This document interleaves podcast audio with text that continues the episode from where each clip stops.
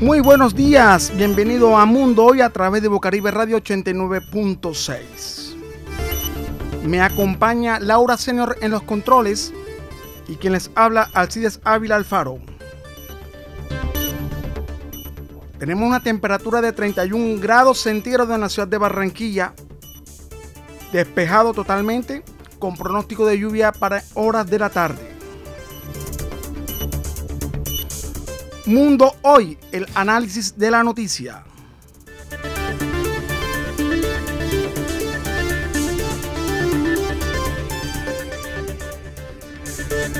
Hoy es 7 de mayo del año 2022. Y un día como hoy nace Eva Perón, la esposa del presidente de Argentina, Evita Perón, que fue reconocida como la primera mujer que se lanzó a la política en Argentina. Acompañó a su esposo para que fuera así escogido como el presidente de los argentinos. Eva Perón es reconocida por haber logrado muchos triunfos para la sociedad argentina, como la construcción de colegios, hospitales, esta mujer todavía se le sigue admirando y queriendo en la República Austral.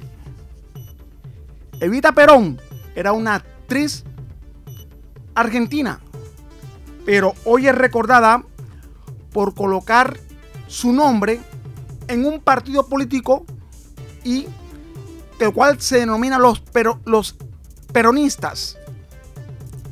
Esta mujer hoy nació 7 de mayo del año de 1941.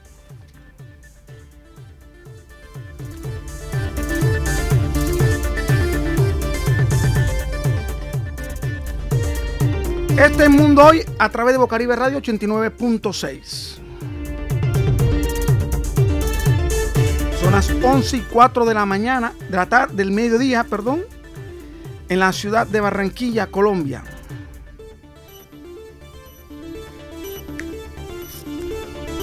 Colombia está viviendo por un momento difícil, ya que, como sabemos todos en el país, el clan del Golfo, desde el miércoles, ha realizado una serie de atentados y de amenazas al comercio en las diferentes poblaciones de Colombia y en las principales ciudades del país.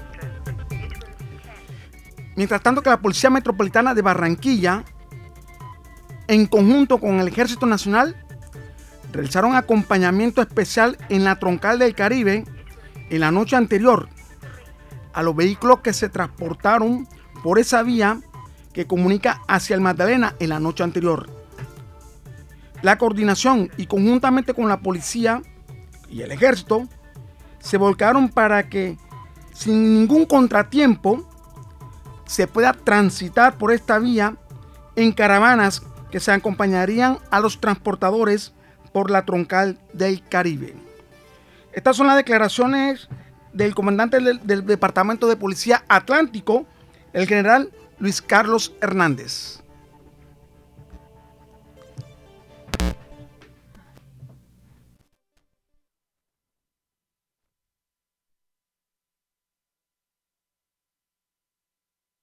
del Atlántico y hoy en este corredor vial tan importante como es el corredor hacia vial hacia Magdalena.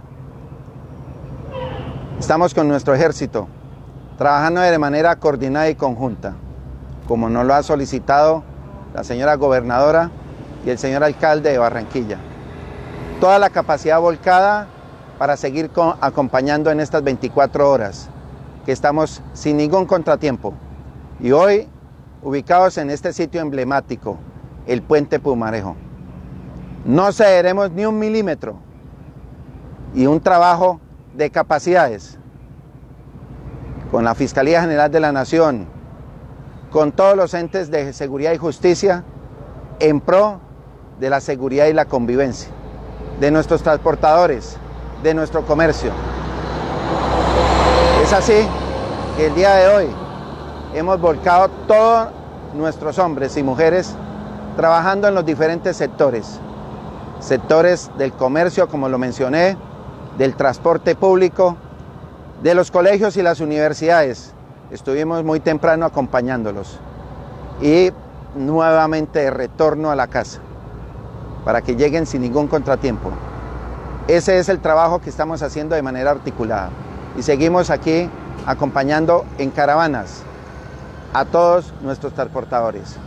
Es un honor ser policía. Por su parte, el coronel John Jairo Narváez, comandante del Batallón de Policía Militar, manifestó que se garantiza la libre movilidad de los ciudadanos por esta vía importante y la seguridad en la ciudad de Barranquilla. Declaraciones del coronel John Jairo Narváez. El Ejército Nacional y en especial la Segunda Brigada nos encontramos en apoyo directo a nuestra Policía Nacional para garantizar la libre movilidad de todos los ciudadanos del Atlántico y en especial los ciudadanos de nuestra área metropolitana. Esperamos con nuestro trabajo contribuir a que todas aquellas personas que necesiten movilizarse lo hagan tranquilas y lo hagan seguras. El ejército y su policía está en las calles y en las carreteras garantizando que usted pueda llegar a su destino sin ningún problema. En el día de hoy hemos garantizado la movilidad y la apertura de todos los centros de comercio, permitiendo a todas las personas un día normal como debería ser. Esperamos seguir trabajando para ustedes. Muchas gracias. Patria, honor, lealtad. Toda esta caravana de seguridad de, por parte del ejército y de la Policía Nacional para los ciudadanos y los transportadores debido al paro armado que fue declarado por el clan del Golfo por la extradición del máximo jefe Dario Antonio Úsuga David a los Estados Unidos. El comercio en las ciudades más importantes de Colombia han cerrado y en las poblaciones de los diferentes departamentos del país. Y la quema de 101 un automotores y de 36 de estos en vías nacionales. Hay que recordar que en esta semana eh, miembros del clan del Golfo quemaron un bus, un bus del servicio urbano aquí en la ciudad de Barranquilla, lo cual llegaron dos jóvenes manifestando que eran clan del Golfo y bajaron a todos sus ocupantes y rociaron y quemaron el automotor. En su huida fueron perseguidos por mototaxistas y personas los cuales lograron capturarlo y agredirlo y llegar la policía y llevarlo a una estación para colocarle las denuncias respectivas y los cargos por terrorismo.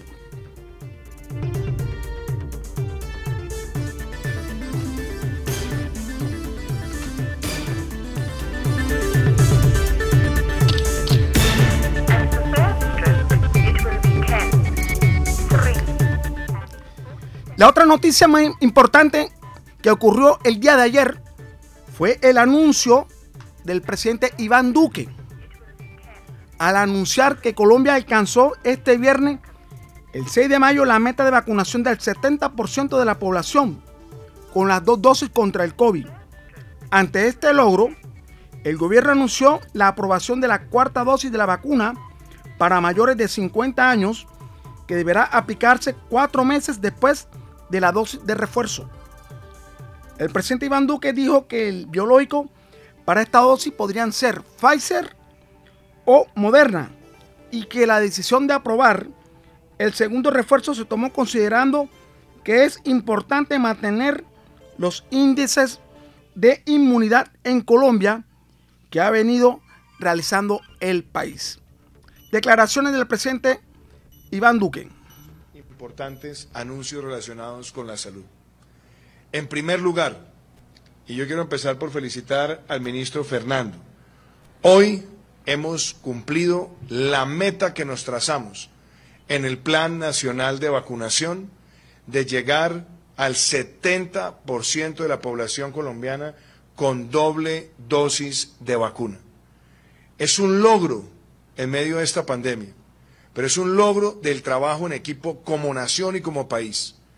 Hoy nos sentimos orgullosos que más del 83% de los colombianos ya tiene al menos una dosis de vacuna contra el COVID. Y ahora superamos ya ese 70% con doble dosis y seguiremos avanzando en todo el territorio nacional. Ya tenemos más de 12 millones de compatriotas con dosis de refuerzo. Y quiero también hacer este anuncio con el señor ministro. Ayer tuvimos la conversación con el comité de vacunas y hoy quiero anunciarle al país que se habilita lo que se conoce como la cuarta dosis o la segunda dosis de refuerzo para mayores de 50 años. Esto será muy importante para seguir protegiéndonos, seguir salvando vidas y también seguir irrigando confianza en todo el territorio nacional. Esta segunda dosis de refuerzo se aplicará cuatro meses después de la primera dosis de refuerzo y se trabajará con dos tipos de vacuna, con Pfizer y con Moderna. Pero queremos también indicar que en el caso puntual de Moderna, según el análisis de los expertos, se aplicará el equivalente a media dosis para poder cumplir todo el proyecto científico de inmunización que se han trazado las autoridades sanitarias.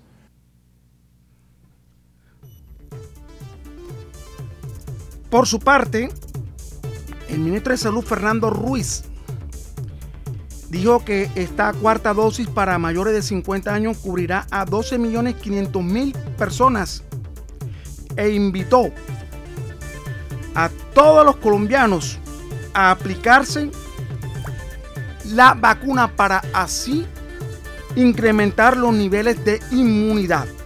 Declaraciones del ministro de Salud, Fernando Ruiz.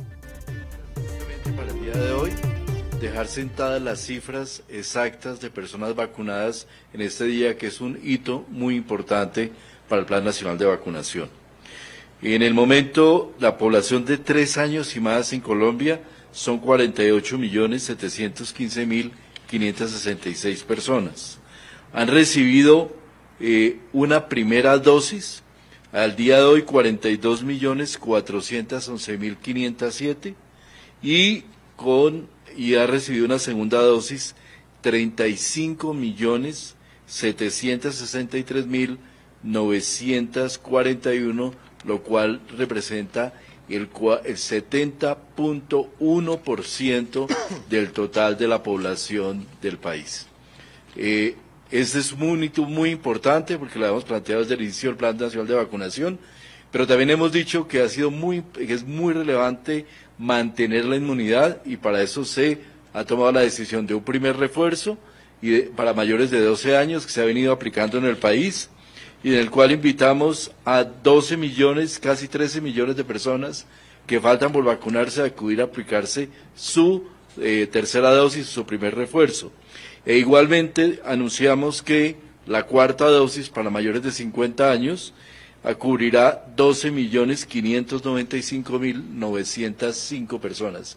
La invitación, todos los mayores de 50, a partir del cuarto mes contado desde el primer refuerzo, pueden acudir a aplicarse su vacuna, lo cual nos ayuda en este momento muy especialmente para incrementar y mantener especialmente los niveles de inmunidad en un momento que el país tiene una recuperación muy importante de la pandemia y tenemos un número muy bajo de contagios. Muchas gracias, presidente. Bueno, estas fueron las declaraciones del ministro de Salud, Fernando Ruiz, dando a conocer que van 12 millones 500 mil colombianos ya inmunizados contra el COVID y alienta a todos los colombianos que no se han vacunado con una dosis que se acercan a los diferentes puestos de vacunación para que realicen su inmunidad. Anunció el presidente Iván Duque ayer que ya los colombianos pueden vacunarse con la cuarta dosis para un mejor refuerzo. Este es Mundo Hoy, a través de Bocaribe Radio 89.6. Vámonos para unos cortos, breves mensajes y regresamos.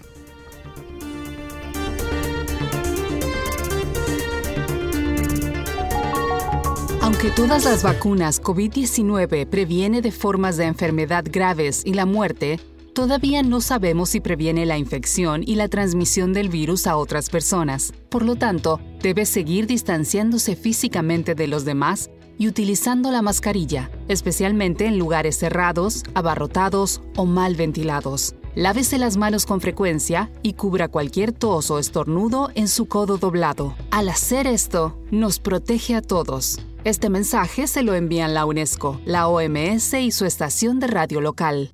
Si escucha disparos, balaceras o explosiones y se encuentra en un lugar cerrado, evite la curiosidad, asomarse por las ventanas, salir a la calle o intentar grabar la situación con su celular o cualquier otro dispositivo. Permanezca resguardado en un lugar seguro hasta que la situación de peligro haya terminado. Esta es una recomendación del Comité Internacional de la Cruz Roja y la Cruz Roja Colombiana.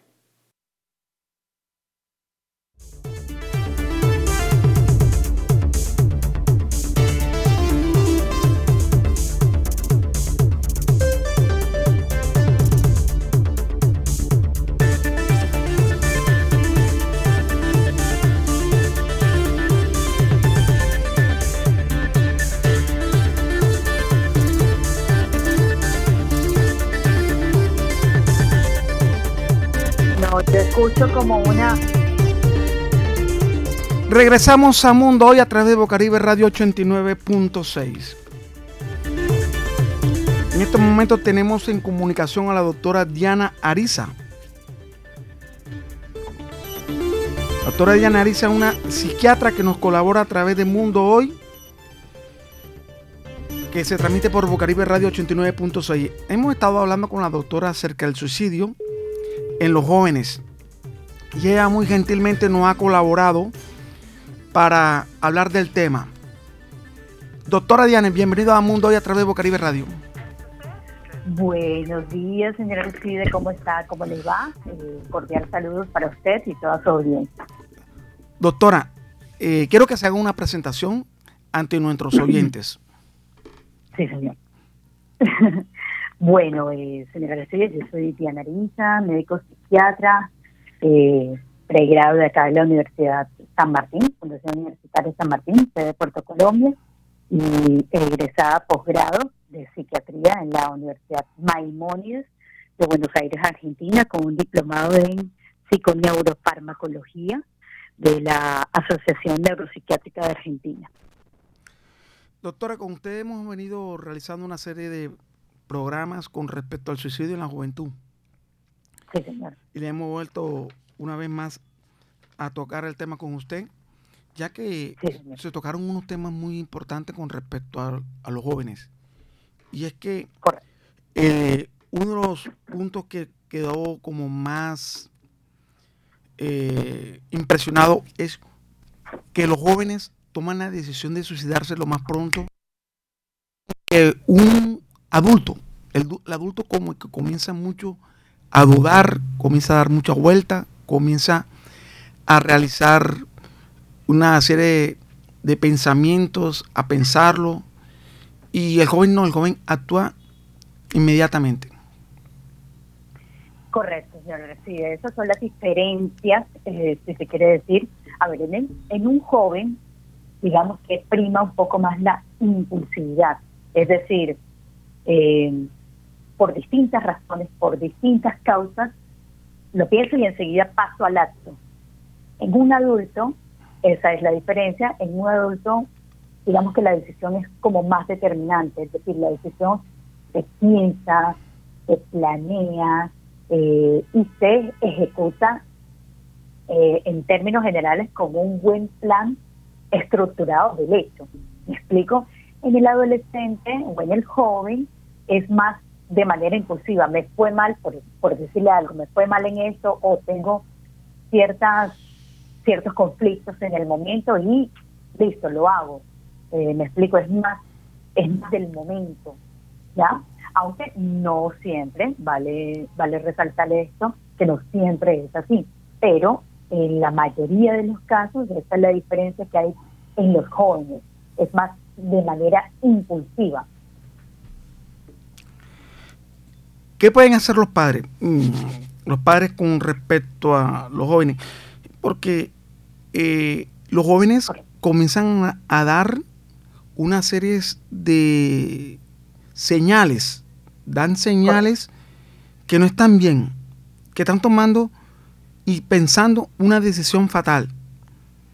Y los jóvenes están alertando como, como para llamar la atención, porque muchos de los jóvenes se suicidan por falta de atención por parte de los padres. Eh, bueno, señora Arcides, eh, qué bueno que toca este tipo de, de tema, porque vale, vale resaltar dos cosas. Primero que siempre, siempre hay que pensar que este tipo, a ver, el suicidio se caracteriza por una ideación, por un intento suicida y el suicidio consumado. La ideación es este, este plan, eh, esta ideación, deseos de, querer morirse, y eh, el acto, el intento es el acto frustro del suicidio y el suicidio consumado, bueno, es el desenlace fatal, desafortunadamente. A ver, eh, recalcamos nosotros los profesionales de la salud, siempre recalcamos que en el adolescente o en el joven siempre hay que prestar atención y no hay que tomarse tan a la ligera las cosas de que es un llamado a atención. Precisamente si un joven eh, realiza ese tipo de actos es porque algo de fondo está pasando. ¿sí?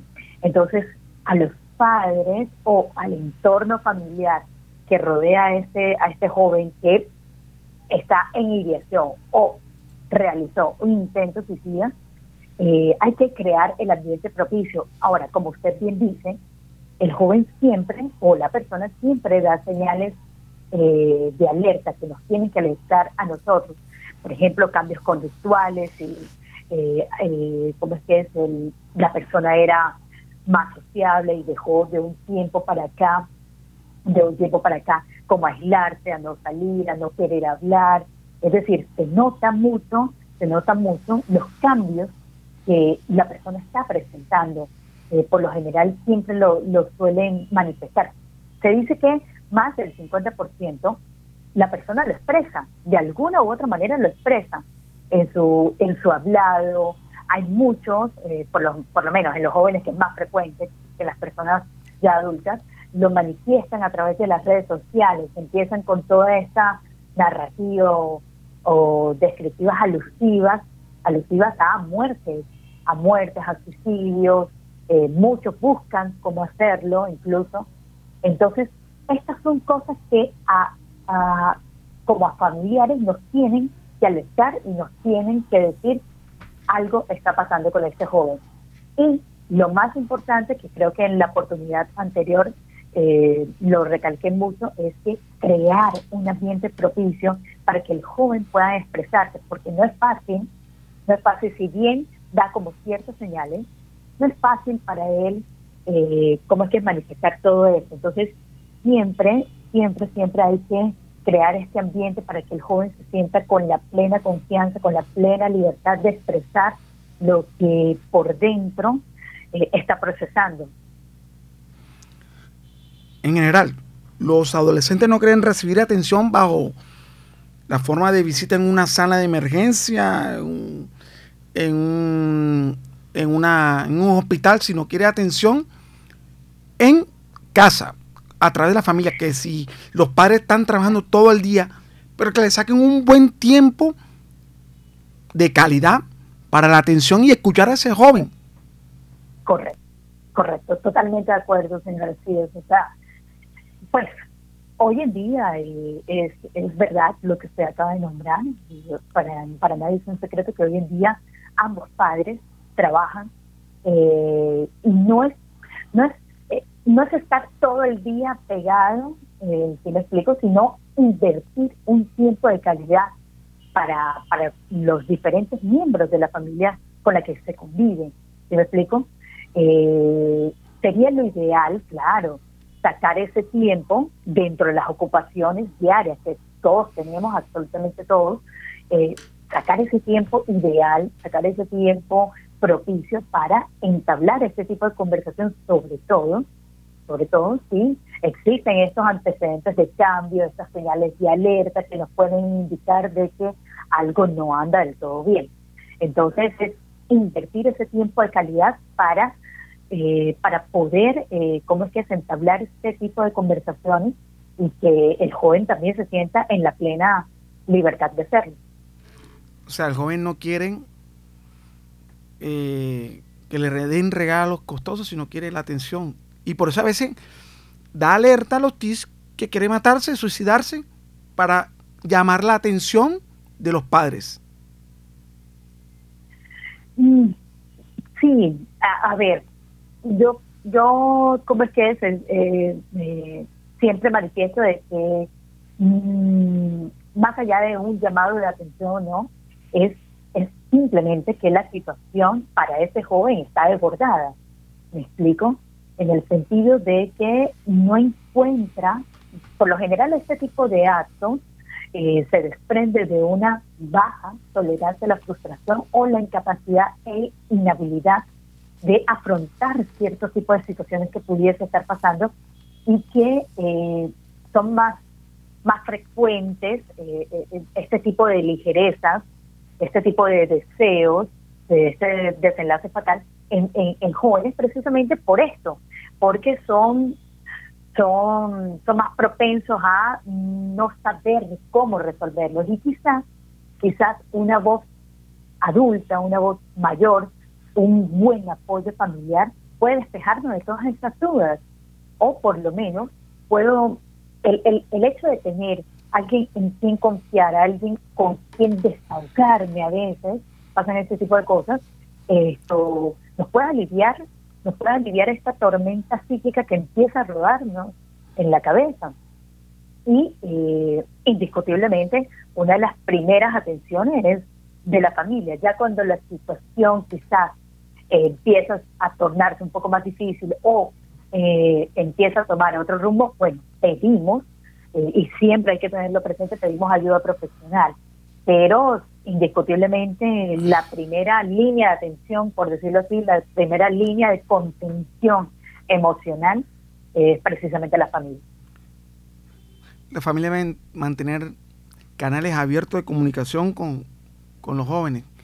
¿Por qué? Porque a veces, le estoy hablando cuando yo fui joven, nosotros nos da miedo cuando nos perdemos una materia o dos materias, decirle a nuestro padre con anticipación que perdimos dos materias y que cuando él llegue a entregarle su boletín ya él esté enterado y no, no pase nada, no pase nada con, con el joven, sino que una comunicación que sean cosas, conversaciones que sean negativas o positivas del joven hacia el padre. O sea, saber entender al joven en el momento en que se encuentra en esa dificultad, porque yo recuerdo que antes de perder una materia y más matemática, eso era causal de castigo.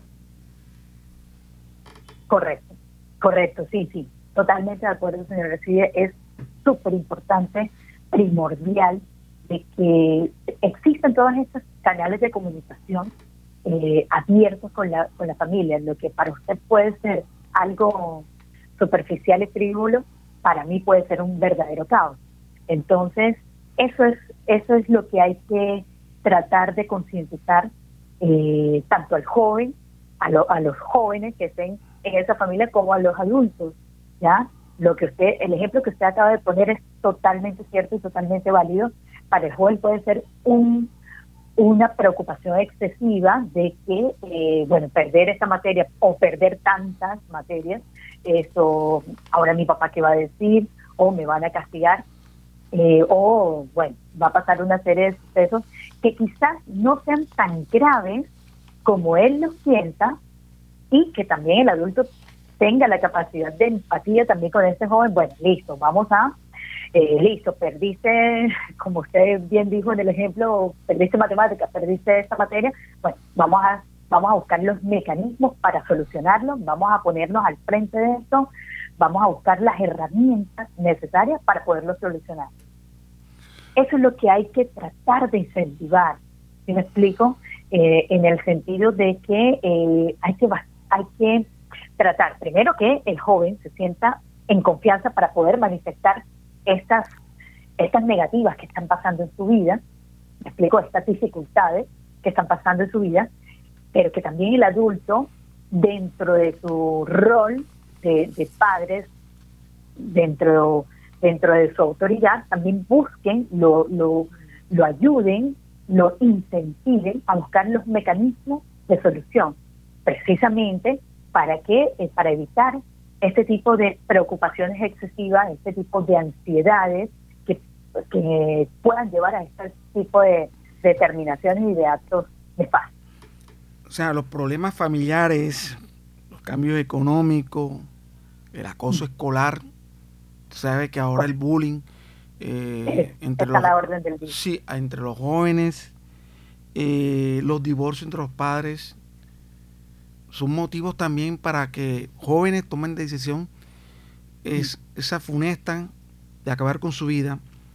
Y yo creería que es mejor que cuando exista esa clase de problema entre la familia, tener un diálogo con, con, el, con el niño, con el adolescente, porque son unas esponjas, reciben todo.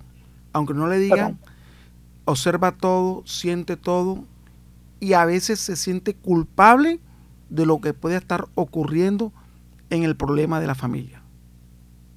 Totalmente de acuerdo, señor. Y eso es así, tal cual como usted lo, lo acaba de manifestar. Eh, siempre hay que tener una muy buena comunicación, sobre todo con estos factores de riesgo que usted muy bien acaba de mencionar y que son muy comunes hoy en día. Un divorcio, eh, acoso escolar, el famoso bullying, eh, ciertos tipos de, de, es que es, de conflictos que puedan existir en la familia. Entonces siempre hay que tener como padres, tratar de, crear eh, todos estos, toda esta comunicación para que el niño o el joven se sienta en la plena confianza de manifestarlo, porque lo que usted acaba de decir es muy importante. A veces se siente culpable, a veces se sienten impotentes ante este tipo de situación y desafortunadamente buscan otros medios o lo canalizan de una manera inadecuada y bueno, desafortunadamente tenemos estos desenlaces. Entonces, eh, lo primero es, es, es tratar de tener una comunicación totalmente abierta y, con, y confiable. Y segundo, y segundo, nunca, nunca descartar, sobre todo cuando existen este tipo de, de conflictos o de, o de factores que, pueden, que pudiesen estarse presentando, eh, tratar de buscar ayuda, tratar de buscar ayuda que nunca viene mal. Doctora, sabemos que en este momento el país y el mundo está pasando por una enfermedad que es una enfermedad silenciosa, que a veces las personas que la padecen no la aceptan, no la reconocen, como es la depresión, y como el trastorno bipolar. Estas personas son las que más son fáciles de tomar esa decisión del suicidio. Bueno, sí. Eh, a ver, eh, lo que usted acaba de mencionar es totalmente cierto. De hecho, el trastorno depresivo es la segunda causa de discapacidad a nivel mundial actualmente. Y obviamente se vio incrementado por la pandemia. Eh, esto nos vio, la salud mental se vio bastante, eh, bastante afectada por este, por este confinamiento largo que, eh, que hemos vivido durante estos casi, bueno, confinados total un año y tanto y bueno, ya vamos, ya llevamos dos años y algo más de, de pandemia. Entonces, se afectó muchísimo, muchísimo la salud mental y para cualquier trastorno psiquiátrico, no solamente bipolares, no solamente eh, depresivos, este tipo de decisiones, este tipo de, de, ideaciones suelen ser mucho más frecuentes. Sí, señor. ¿Cómo prevenir? ¿Cómo detectar? Prevenir creo que es muy difícil porque la persona cuando decide no dice cuándo va a actuar para tomar esa determinación del suicidio, sino cómo poder ayudar a levantar a ese joven, porque se encuentran decaídos, sin esperanza.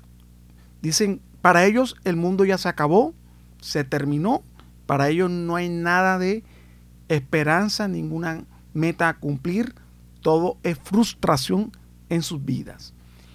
¿Cómo la familia poder ayudarlos? Que no, que es una persona que es victoriosa, que es una persona que tiene mucho talento y que es una persona que puede salir adelante solo y en compañía de su familia. Cuando ya cree que todo está derrotado y ha tomado y ha insinuado tomar esta fatal decisión. Correcto, miren, eh, como familiar, lo que es, eh, más allá de lo que hemos recalcado en estos minutos de conversación, eh, crear este, esta, este diálogo fluido y, y cómo es que es ambiente de confianza en el joven, también transmitir como familiar este apoyo emocional, la confianza suficiente para que el adolescente, eh, como es que se sienta eh, más allá, pueda, eh, pueda contar sus angustias, sus preocupaciones, eh, sus quejas, y me explico, y también de manera recíproca el adulto también le dé esa confianza, ese, esa, esa voz de aliento, esa voz de apoyo, esa voz de eh, recalcar los talentos, como usted lo acaba de decir, los talentos, eh, que pueda, que pueda, ¿cómo es que es? Tener esta confianza en sí mismo de que va a solucionar las cosas, que no todo es aquí y ahora, eh, no todo es aquí y ahora, no todo, que a veces, que a veces o muchas veces hay que esperar los cambios, hay que esperar con paciencia la resolución de los problemas. Lo importante es el camino que uno va trazando para poderlo solucionar. Eh, ahora se tiene la creencia de que todo tiene que ser ya. Y hay que irnos empezando a despojar de esa de esa de esa de esa concepción que se tiene con en torno a eso eh, como padres brindar esa confianza brindar ese apoyo recalcarlo en todo momento y también buscar ayuda buscar ayuda eh, inicialmente psicoterapéutica o psiquiátrica en sus efectos siempre hay que buscarla cuando las cosas ya empiezan a tornarse un poco más un poco más, eh, como es que es difícil, empieza a, dar señales de que la, situación no anda bien con este joven, buscar ayuda, no hay que dudarlo en ningún momento. Acá, eh, eh, acá y en muchos lugares existe mucho estigma eh, en cuanto a, la, tanto a la consulta psicológica y a la consulta psiquiátrica. Y es absolutamente normal. Lo vemos hoy en día a nivel mundial. Se cree que cuando, eh, perdón, doctora, se cree que cuando una persona lo envían al psicólogo o al psiquiatra es porque está loco, está enfermo, pero no es así. Desafortunadamente, correcto, correcto, señor. desafortunadamente, eh, Colombia, como en muchos países latinoamericanos, eh, tenemos esa, esa concepción tan errónea que nos afecta mucho la calidad de vida. al final de cuentas, eh, sale perdiendo esta, esta persona que necesita la ayuda. Eso es como, eh, voy a hacer una comparación muy, muy, eh, quizás un poco diferente, pero muy igual. es como cuando uno le duele la muela y uno va al odontólogo. Obviamente que duele. Bueno, ahora imagínese cuando le duele a uno el alma. Parece mentira. Cuando uno se empieza, no empieza a encontrar la salida, estoy eh, completamente de mis padecimientos, de no encontrar solución, de no encontrar, de no encontrar respuesta, de, tener unos vacíos eh, interiores bastante que, se profundizan diariamente y no buscar, no buscar ayuda, esto crea un enorme, un enorme eh, complejo eh, por dentro, esto va desgastando afectando mucho emocionalmente, va afectando demasiado la vida cotidiana, teniendo soluciones a la mano, como simplemente buscar una ayuda, buscar, a veces simplemente el escuchar alivia mucho, alivia mucho y no lo hacemos precisamente por lo que usted acaba de mencionar. Tenemos la creencia errónea y el estigma cultural de que si vamos al psiquiatra o si vamos al psicólogo estamos locos. No, es una concepción totalmente errónea y que el mundo hoy por hoy eh, estas consultas son mucho, pero mucho más frecuentes de lo que eh, se tiene en cuenta. Usted acaba de tocar algo muy importante cuando una persona va a una cita psicológica, psiquiátrica, es como el lugar adecuado para desahogarse. Totalmente. Para desahogarse. Pero las investigaciones que, que he hecho para tocar este tema del suicidio que sinceramente me ha llamado mucho la atención porque en el mundo, Colombia, Barranquilla, jóvenes, jóvenes, a temprana edad, con un, pueden tener un talento muy bueno, con un futuro por delante, pueden ser un presidente para Colombia, un buen político, un buen cantante, un buen escritor, toma la determinación de suicidarse, no se desahogan con, con, personas adecuadas, pero sí realizan pits, señales para suicidarse, como cartas, regalar sus cosas que más desean y hablar mucho de la muerte. Correcto. Precisamente, estas son las señales de alerta, señor Artides, que siempre debemos tener en cuenta.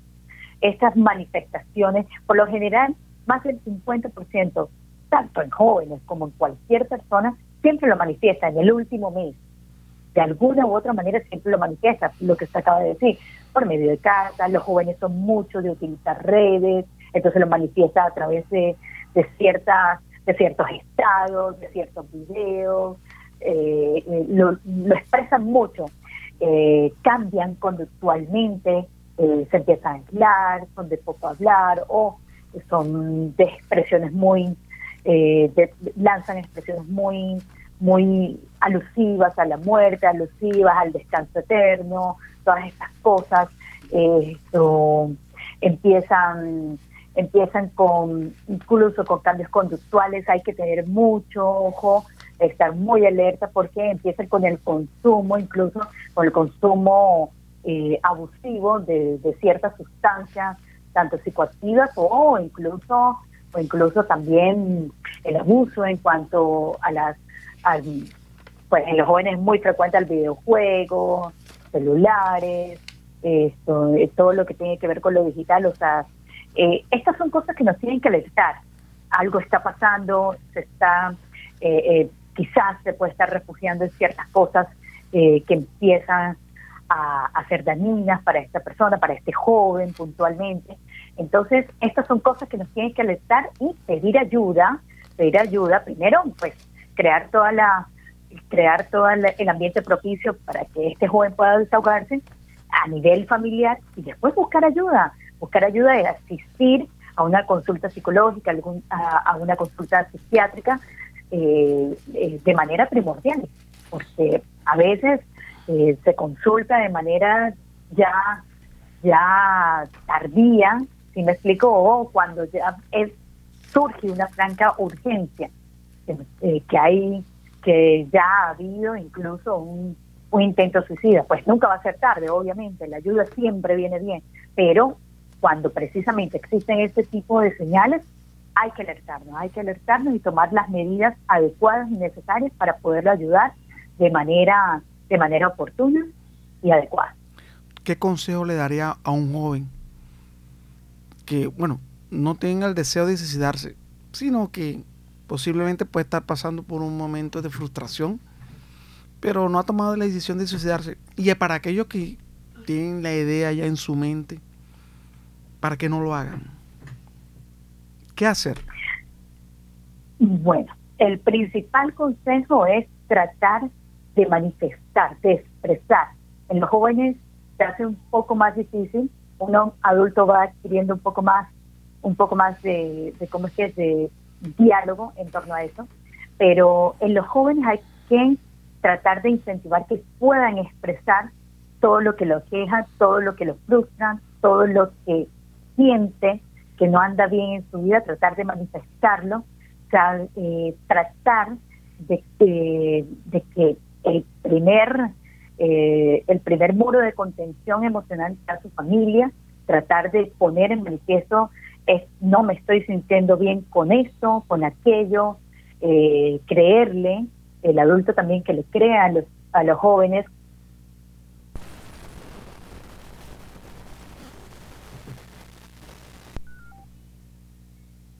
Bueno, hemos perdido señal con la doctora Diana Ariza, psiquiatra, trabaja en la nueva EPS aquí en la ciudad de Barranquilla. Nos hablaba de un tema muy importante acerca del suicidio.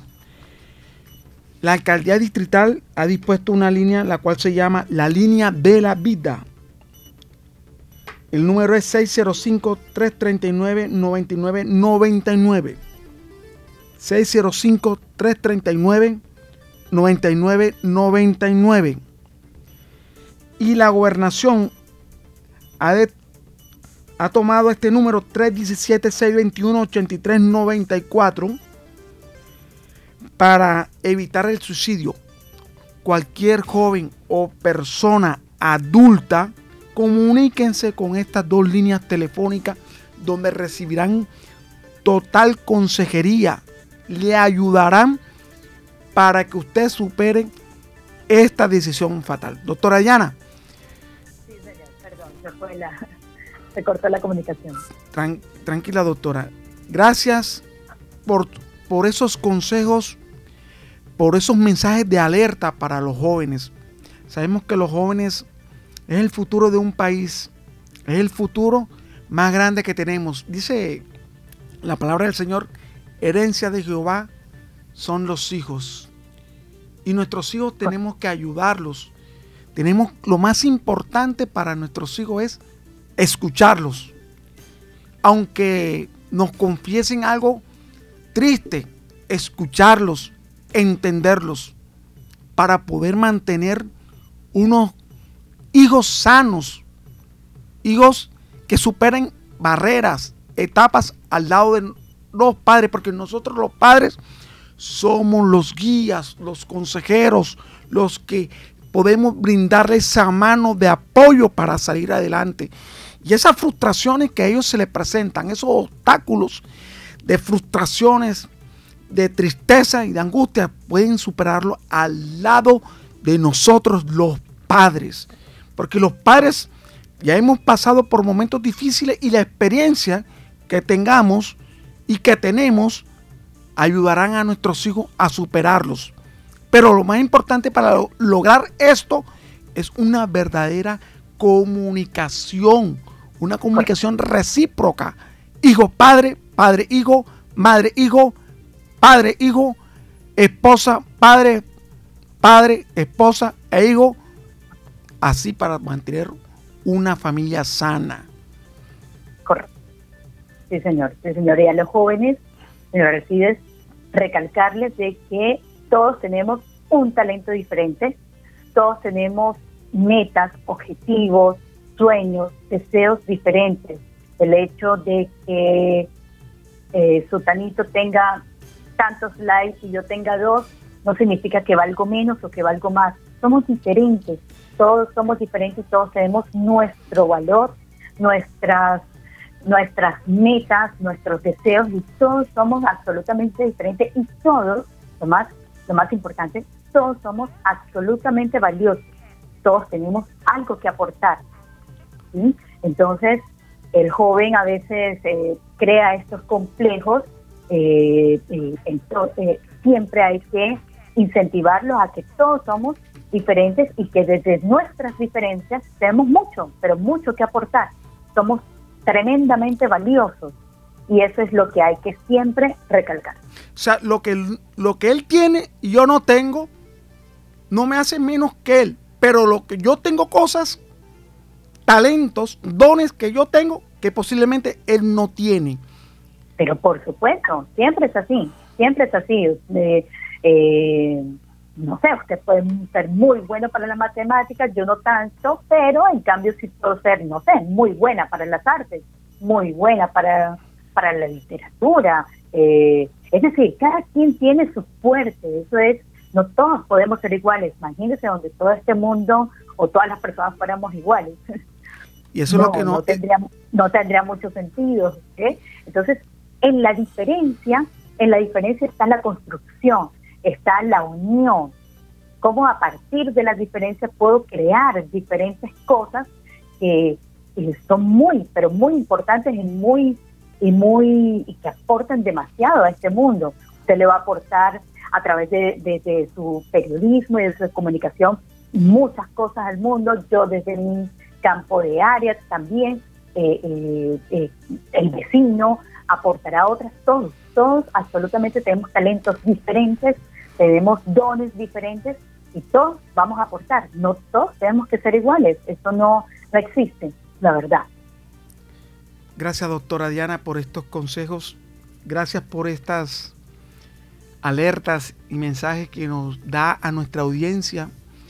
Yo sé que muchos, muchos padres de familia y jóvenes nos han escuchado, porque nos escuchan a nivel de la web en Colombia y a nivel del mundo.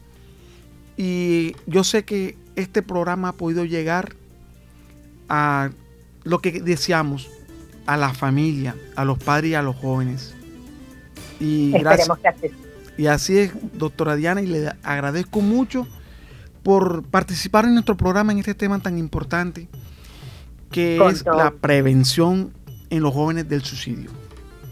Mm, un tema muy importante, muchísimas, muchísimas gracias por la invitación y con todo gusto al pendiente siempre estaré y colaborar en un tema tan importante como es el suicidio y mucho más en los jóvenes. Eh, de verdad que eh, lo felicito por tener en cuenta este tipo de, temas que son tan importantes hoy en día y que toman más relevancia cada vez más eh, en torno a todo lo que tenga que ver con la salud mental. Bueno, tenemos, vuelvo y repito, tenemos la alcaldía y la gobernación del departamento del Atlántico tienen unas líneas telefónicas que se llama la línea de la vida, el 605-339-9999 y la gobernación con su número 317-621-8394, donde se pueden comunicar los jóvenes y adultos que se encuentran en estado depresivo, en estado de tristeza, confusión y que tienen en su mente ese deseo tan maléfico que es el suicidio. Gracias, doctora Diana, por estar en Mundo Hoy a través de Bocaribe Radio 89.6 y a todos nuestros a todos nuestros oyentes que nos sintonizan.